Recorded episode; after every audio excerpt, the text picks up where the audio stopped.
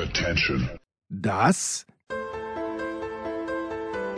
sind die Daily Nuggets auf Sportradio 360.de. Selten golden und ganz sicher nicht täglich, aber wir haben uns stets bemüht. Also meistens. Nun gut, zu besonderen Anlässen, wie eben heute zum Thema Musik. Die Daily Nuggets. Jetzt. Herzlich willkommen bei Musikradio 360, die Osterausgabe und wir machen weiter mit unseren Sprüngen quer durch die Musikgeschichte. Vor zwei Wochen ging es hier um Bob Dylan ein, der die Rock'n'Roll-Geschichte quasi von Anfang an mitgeprägt hat. Dann waren wir letzte Woche beim Punkrock, also eine ganz andere, sozusagen eine Gegenbewegung gegen die alten Stars der 60er und 70er Jahre. Und jetzt machen wir wieder einen Schritt zurück und beschäftigen uns heute mit vielleicht der amerikanischsten aller Bands, auf jeden Fall der Band der amerikanischen Gegenkultur, nämlich The Grateful Dead. Gegründet Ende der 60er Jahre zur Hippie-Zeit, damals die Proteste gegen den Vietnamkrieg, ein ganz großes Thema überall äh, in den USA, gerade natürlich auch äh, an den Universitäten. Die Studenten waren da sehr aktiv, aber es ging auch darum, anders zu leben als die Eltern, Abschied zu nehmen vom Mief der Nachkriegszeit, alles anders machen als die Eltern, die man selber als spießig wahrgenommen hat. Und die Grateful Dead waren die Kultband dieser Generation im wahrsten Sinne. Kultband, weil Kult heißt ja nicht, dass man besonders erfolgreich ist, sondern dass man von manchmal auch nur einer kleinen Menge von Leuten quasi religiös verehrt wird. Und die Grateful Dead waren in diesem Sinne noch nicht mal eine richtige Kultband, weil sie waren einfach zu erfolgreich, nicht kommerziell. Die hatten nur einen einzigen äh, Top 40 Hit, eine Hitsingle. Aber die äh, LPs liefen gut und die Tourneen waren jahrzehntelang Kassenknüller. Die Fans reisten der Band in Scharen hinterher und die richtigen Fans identifizierten sich dann halt auch als Deadheads. Also das waren die Anhänger der Grateful Dead ein absolutes Kulturphänomen in den äh, USA, wo jeder, jeder wirklich weiß, was ein Deadhead ist. In Deutschland ist es möglicherweise mittlerweile ein bisschen in Vergessenheit geraten. Die Band gibt es schon eine ganze Weile nicht mehr. Warum das so ist, darüber reden wir gleich. Aber jetzt hören wir erstmal Musik von The Grateful Dead. Hier ist Saint Stephen.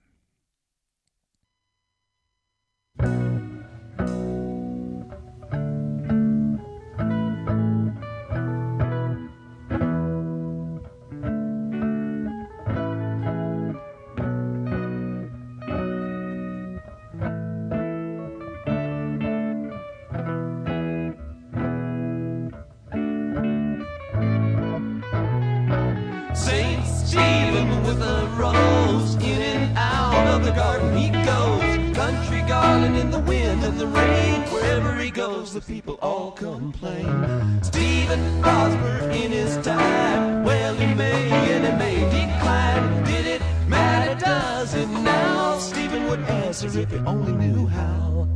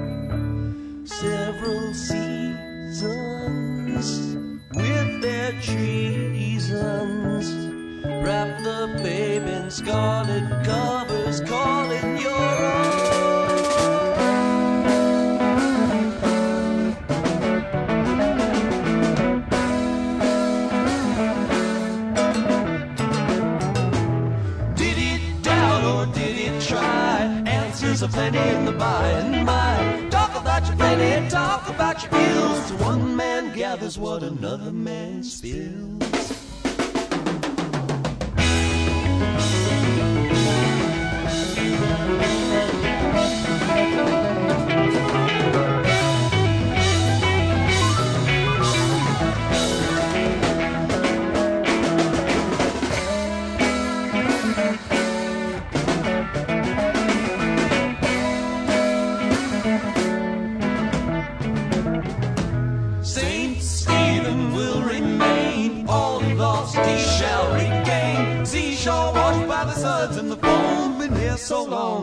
Calling it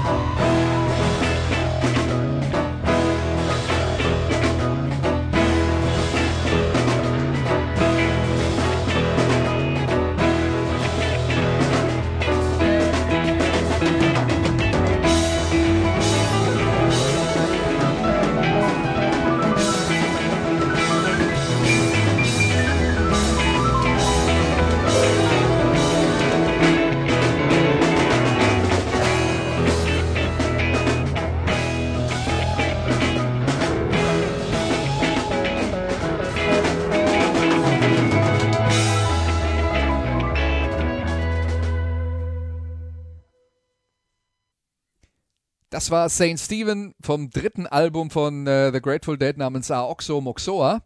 Die Band Grateful Dead, gegründet 1965 in Palo Alto, Kalifornien, also genau da, wo die Gegenkultur auch eins ihrer Epizentren hatte, nämlich rund um Berkeley, San Francisco, äh, Kalifornien, University of California in Berkeley. Also das war äh, das war der Ort, wo man sein musste, wenn man eben links war und gegen den Krieg und äh, ein bisschen anders sein wollte als die Generationen vorher. Und The Grateful Dead waren von Anfang an die Band, die für genau diese Geisteshaltung stand. Es war aber auch eine musikalisch sehr abenteuerlustige Band.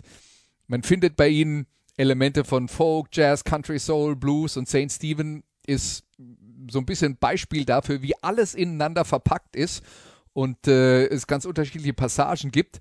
Das hat sich dann später bei ihnen ein bisschen geändert. St. Stephen ist da vielleicht sogar eine Ausnahme, dass dann alles im gleichen Song stattfindet und sie sind auch selten so rockig wie in äh, manch einer Passage bei äh, St. Stephen. Aoxo Moxoa, dieses dritte Album, hat den Sound der Band ein bisschen fokussiert.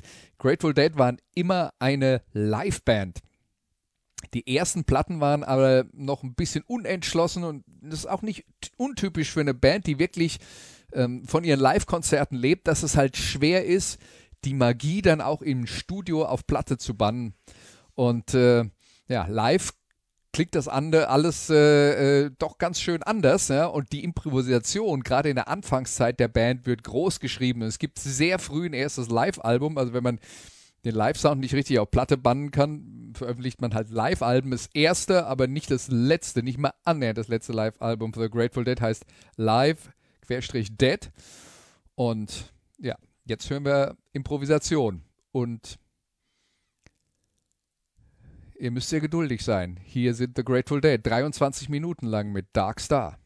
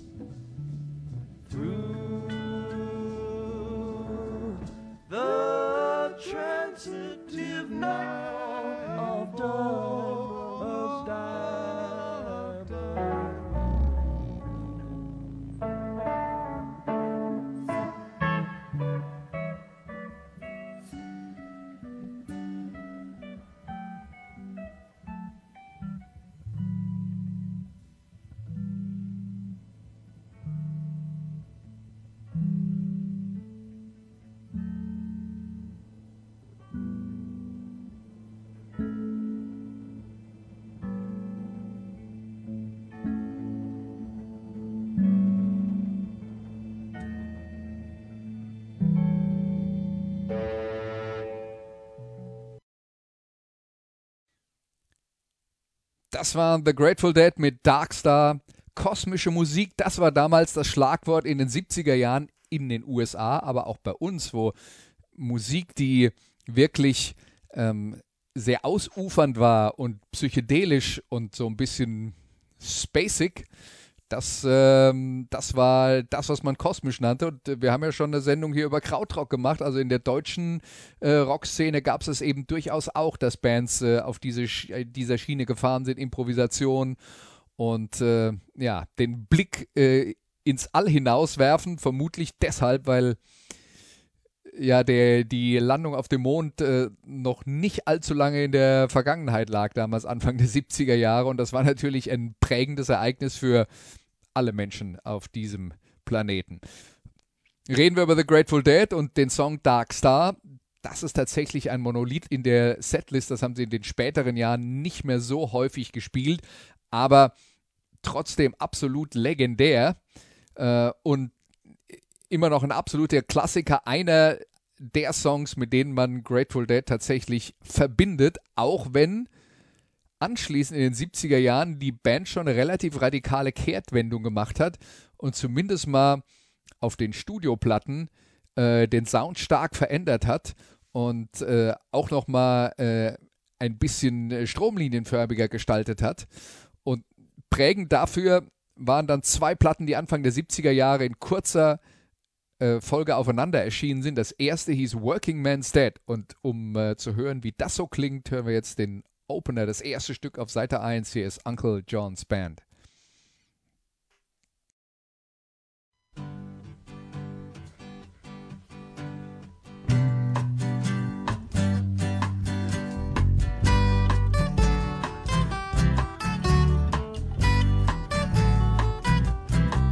Well, the first days are the hardest days. Don't you worry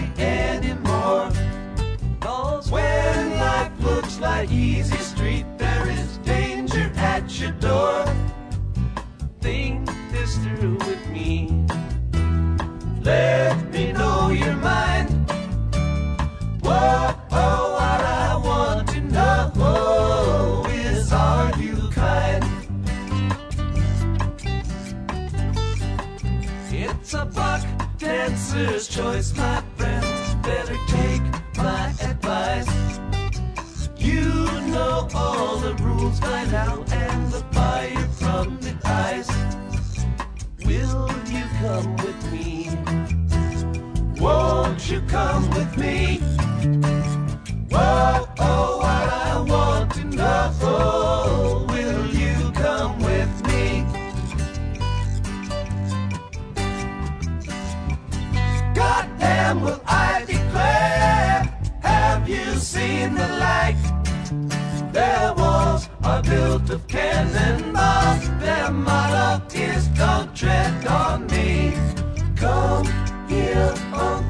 John's band, playing to the tide. Come with me or go alone. He's come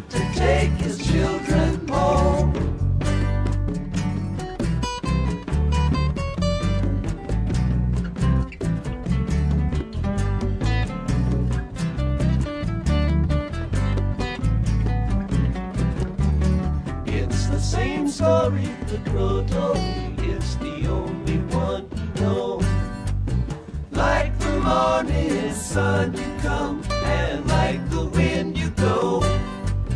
Ain't no time to hate, barely time to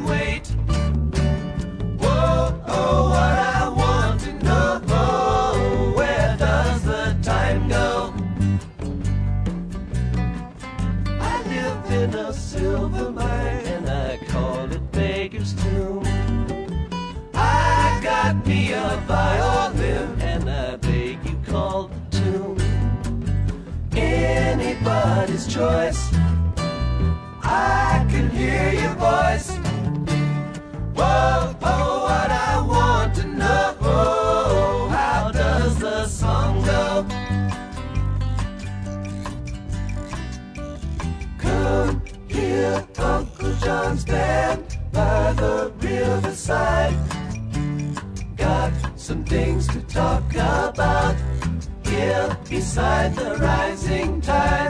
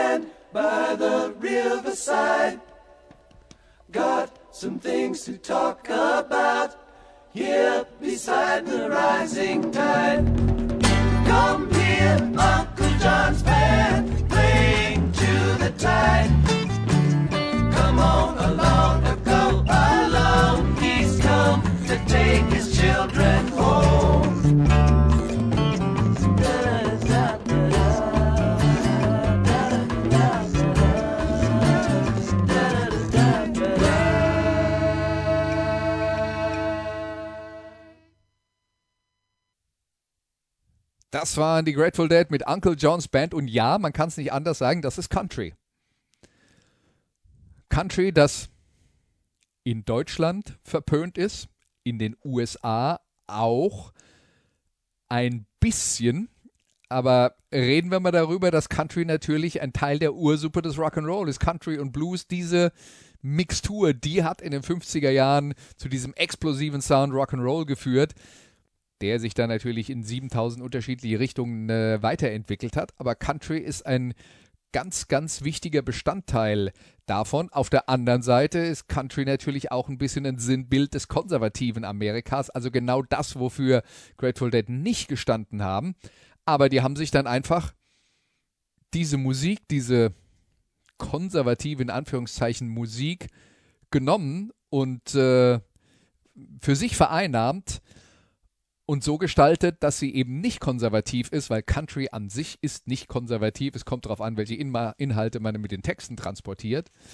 Und äh, ja, man wollte halt diesen wichtigen Teil der amerikanischen Kultur nicht den äh, Konservativen überlassen. Und das war auch typisch Ende der 60er, Anfang der 70er Jahre. Da wurde der Country Rock geboren von den Birds, von Graham Parsons, der erst bei den Birds war, dann bei den Flying Burrito Brothers, Crosby, Stills und Nash, äh, später noch mit Neil Young zusammen und dann die Eagles, die gekommen sind und aus Country Rock wirklich ein kommerzielles Phänomen gemacht haben und eine der größten Bands der 70er Jahre waren.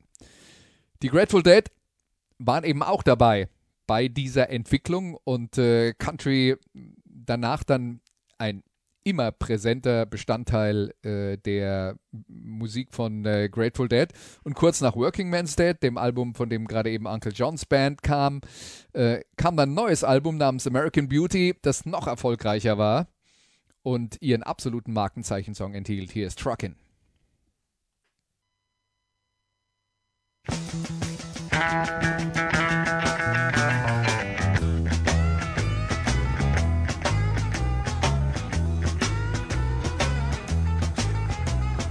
trucking. Got my chips cashed in, keep trucking. Like the doodah man together, more or less in line. Just keep trucking on.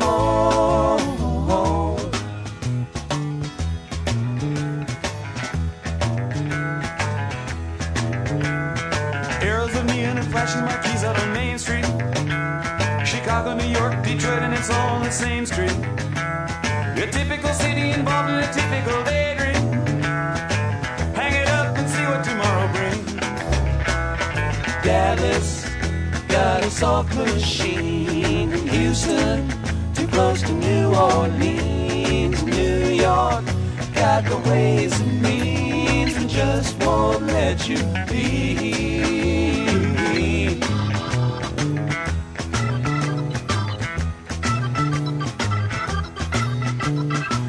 Of the cats that you meet on the street speak of true love. Most of the time they're sitting and crying at home. One of these days they know they gotta get going. Out of the door and down to the street all alone. trucking like the doodah man once told me you got to play your hand. Sometimes the cards ain't worth a dime if you don't lay 'em down.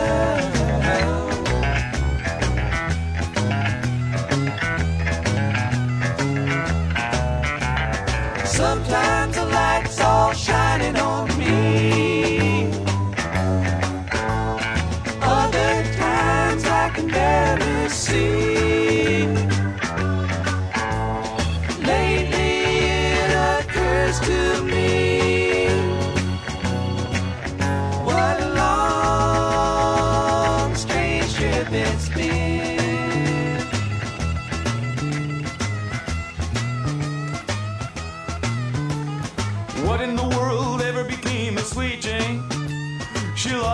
sparkle, you know she isn't the same. Living on reds, vitamin C, and cocaine. All a friend can say is, ain't it a shame? trucking up the buffalo. Been thinking you got to mellow slow. It takes time. You pick a place to go just keep trucking on.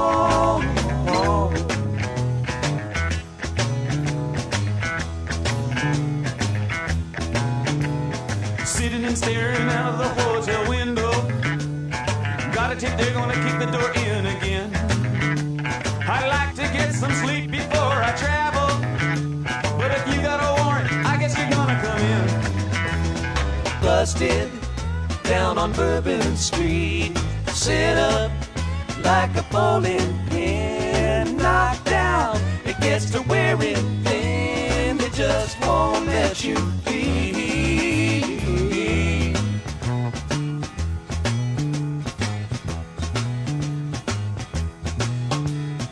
You're sick of hanging around and you like to travel. Get tired of traveling, you wanna settle down.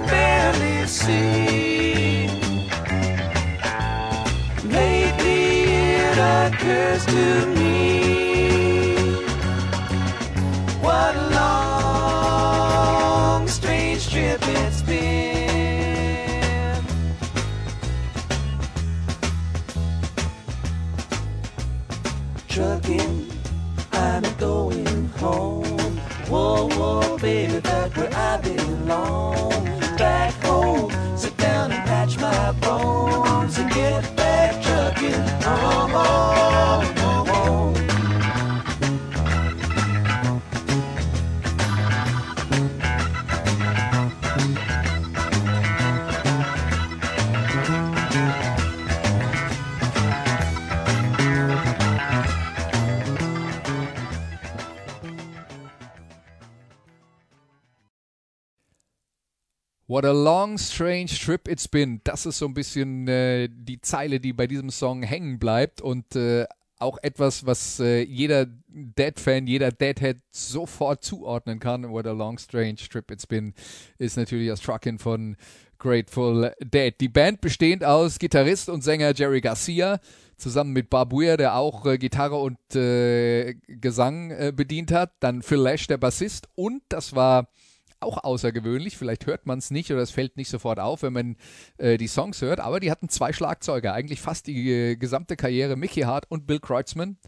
Und dazu noch wechselnde Keyboarder. Der erste war Ron McKernan, Spitzname Pigpen, der schon 1973 an den Folgen seiner Alkoholsucht gestorben ist. Und dann war es leider eine unglückliche Aufeinanderfolge von, äh, von ähm, unglücklichen Umständen, dass äh, tatsächlich die ersten drei Keyboarder der Grateful Dead allesamt äh, frühzeitig verstorben sind. Das war dann noch Keith Gotcher und äh, später Brent Midland.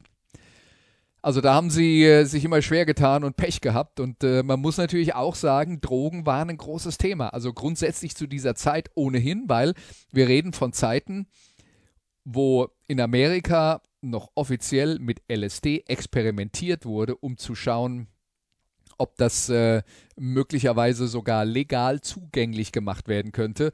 Marihuana war auch natürlich ein Riesenthema Ende der 60er Jahre, Anfang der 70er Jahre.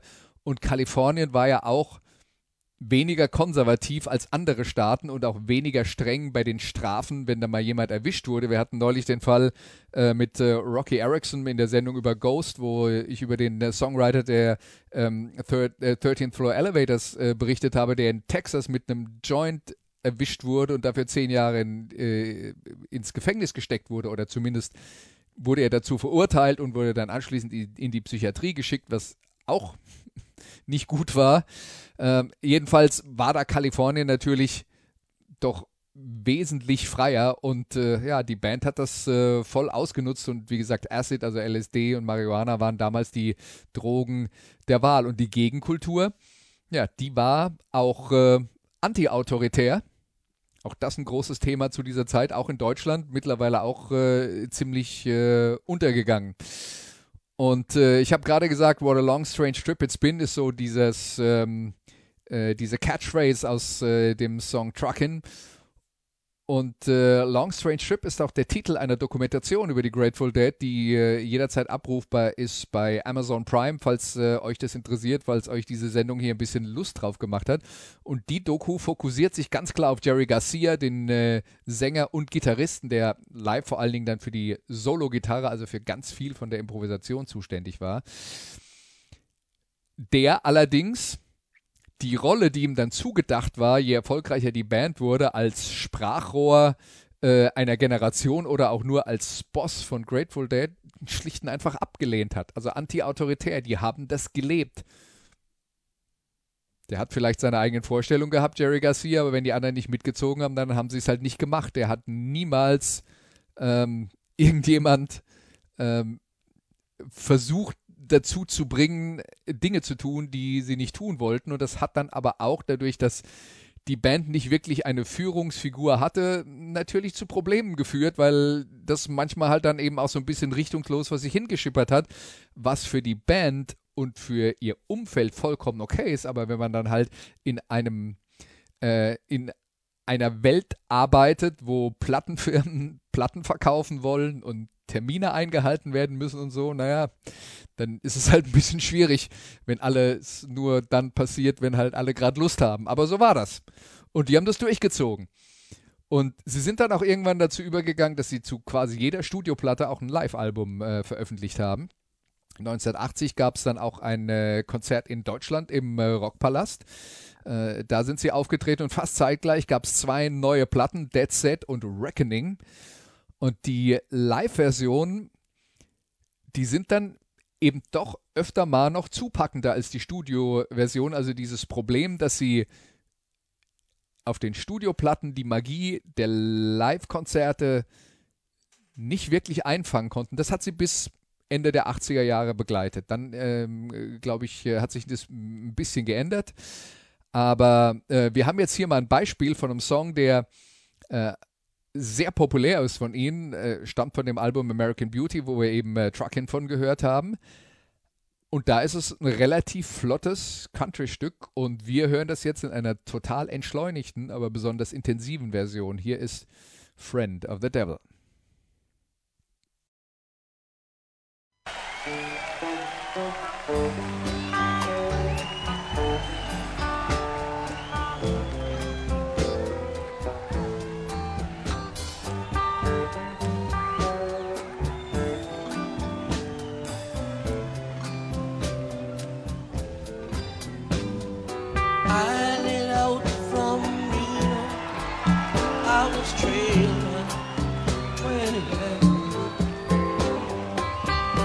didn't get to stay.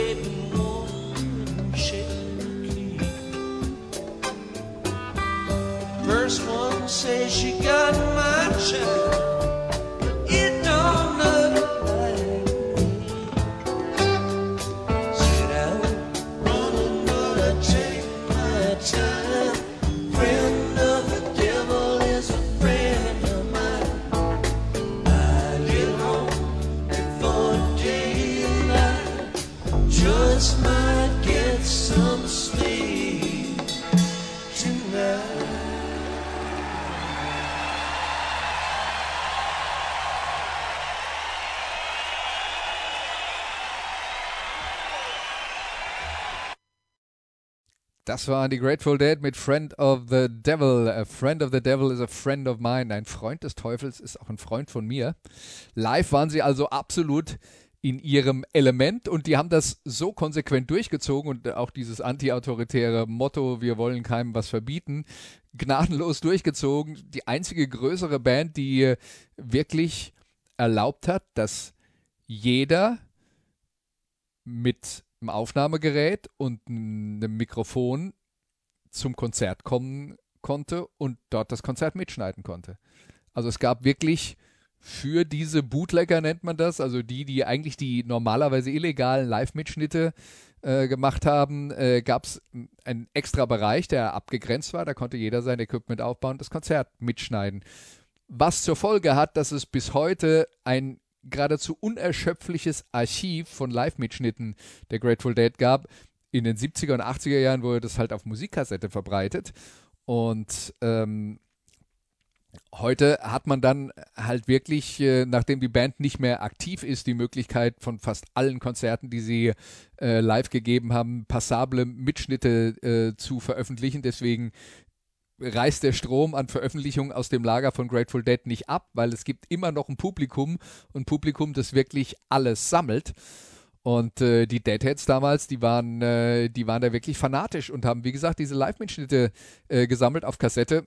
Kann mich zum Beispiel erinnern, dass ich äh, während meines Studiums, ähm, als ich mich auch schon für Grateful Dead interessiert habe, ähm, äh, dass ich da bei der Mainzer Rheinzeitung als Praktikant erst und als freier Mitarbeiter gearbeitet haben. Und da war ein Kollege in der Sportredaktion, der war ein Deadhead. Und der hat mich mit Kassetten versorgt von irgendwelchen Live-Mitschnitten. Das war dann immer so, oh, und das Konzert hier war besonders gut. Und hier haben sie eine besonders tolle Version von XY gespielt. Und hier das insgesamt, also jede Kassette hat ihre eigene Geschichte gehabt. Und die Fans äh, haben das absolut gelebt. Und äh, deswegen live ist ihr Element und jetzt sind wir beim äh, gleichen Album, das heißt äh, immer noch äh, Dead Set und äh, wir haben noch eine Live-Version, diesmal ähm, von einem Stück auf dem äh, Album Blues for Allah. Sollte man vielleicht äh, auch erwähnen, das 1975 erschien. Das war sozusagen die Eröffnung des Weges dahin, dass Grateful Dead dann ein ganz oder mehrere Konzerte an den Pyramiden von Gizeh gegeben haben von wegen kosmisch und äh, Wüstenhimmel in der Nacht und so weiter und so fort.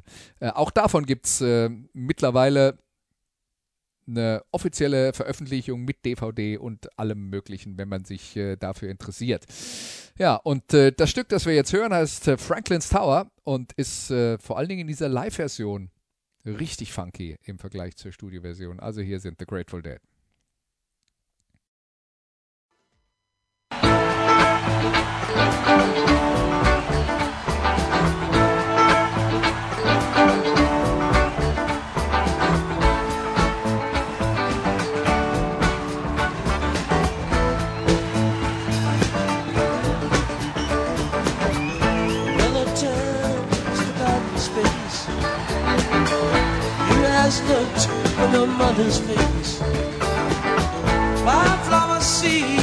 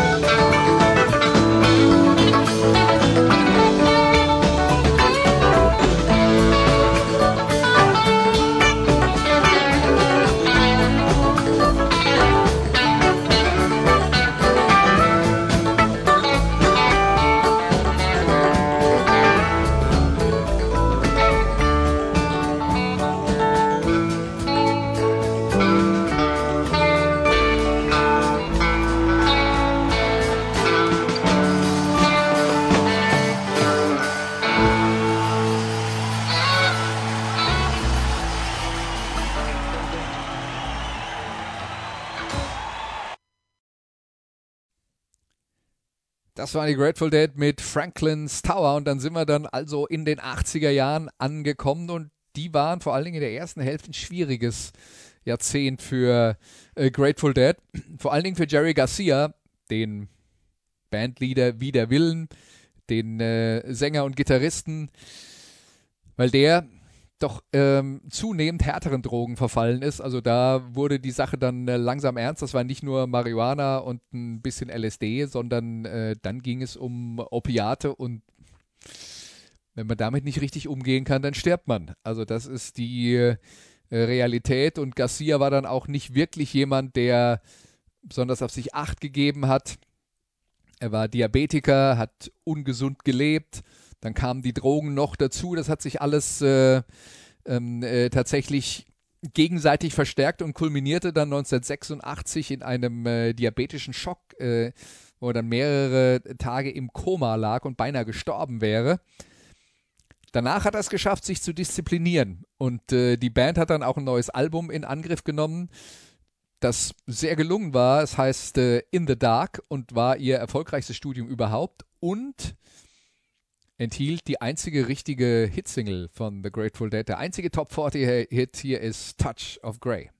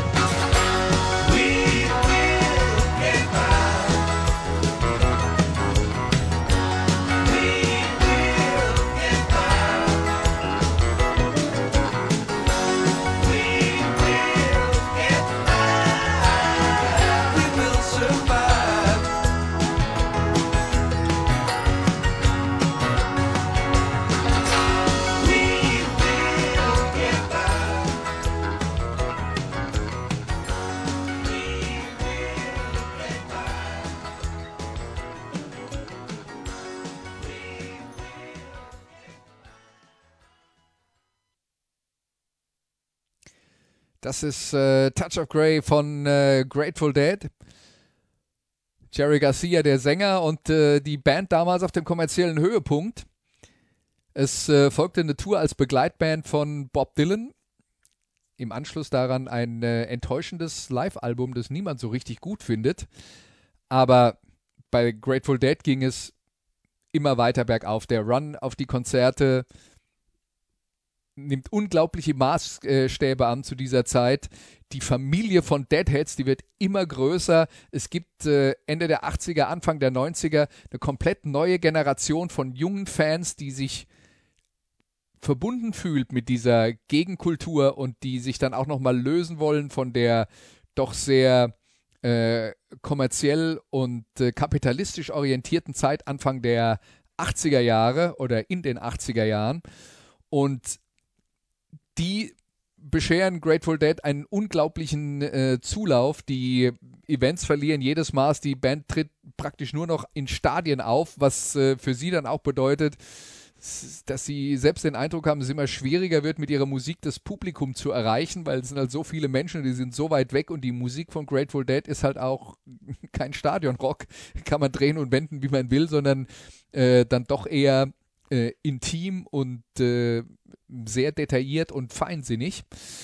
Aber ja, es kommt so weit, dass die Band dann äh, teilweise Aufrufe startet an die Fans, dass Konzerte schon ausverkauft sind. Sie sollen bitte nicht kommen und einen riesen Auflauf vor dem Stadion äh, produzieren, weil dann verzögert sich nur alles und äh, am Ende wird äh, keiner mehr glücklich. Und für Jerry Garcia wird die Situation dann auch immer, wie, immer schwieriger, weil er ist der große Star der Band. Und das erreicht dann wirklich den Punkt, wo er sich dann auch in der Öffentlichkeit nicht mehr frei bewegen kann. Er zieht sich also zwangsläufig immer weiter zurück und befasst sich dann wieder mit Drogen und das endet dann leider so, wie es ähm, enden musste. Letztes Konzert im Juli 1995 in Chicago. Garcia stirbt dann an den Folgen seiner Drogensucht ungefähr einen Monat später. Die Band, wie gesagt, kommerziell zu diesem Zeitpunkt äh, auf dem Höhepunkt. Die Tourneen in den 80er und 90er, späten 80er und frühen 90er Jahren haben damals keinen Vergleich scheuen müssen mit irgendjemand, der in den USA ähm, getourt ist. Also Springsteen, Prince, ähm, Michael Jackson, Grateful Dead, wenn es darum ging, wer die erfolgreichsten Touring-Bands des Jahres waren, die standen immer oben. Also die Grateful Dead haben absolut in diese Kategorie gehört, auch wenn sie, wie gesagt, nicht so viele Platten äh, verkauft haben. Die Grateful Dead, also eine extrem außergewöhnliche Geschichte, eine Band, die es wirklich nur einmal gibt und äh, die es in dieser Form auch nie wiedergeben wird. Ähm, nach dem Tod von Jerry Garcia, der dann doch extrem wichtig war für die Band, auch wenn er das immer von sich geschoben hat, sind die äh, überlebenden Musiker dann weiter aktiv geblieben, sind unter wechselnden Namen auch immer wieder auf Tournee gewesen, aber es gab dann keine Studioalben mehr. Und äh, na, zum 50. Äh, Jubiläum der äh, Bandgeschichte gab es dann noch mal ein paar äh, größere Konzerte, auch in großen Stadien, also ähm, in äh, San Francisco bzw. Santa Clara im Stadion der 49ers und im Soldier Field, wo die Chicago Bears spielen. Also zwei äh, Footballteams, da gab es große Konzerte, auch davon gibt es Mitschnitte, wenn euch das interessiert. Ansonsten war das mal wieder ein Blick zurück in die Musikgeschichte und äh, hoffentlich auch eine interessante Geschichte und eine interessante Band, die ich euch heute vorgestellt habe. Wenn es euch gefallen hat, nächste Woche gibt es eine neue Folge von Musikradio 360. Macht's gut, bis dann. Das waren die Daily Nuggets auf Sportradio 360.de. Ihr wollt uns unterstützen? Prächtige Idee! Einfach eine Mail an steilpass at sportradio 360.de schicken und ihr bekommt alle Infos. Und versäumt nicht die Big Show. Jeden Donnerstag neu.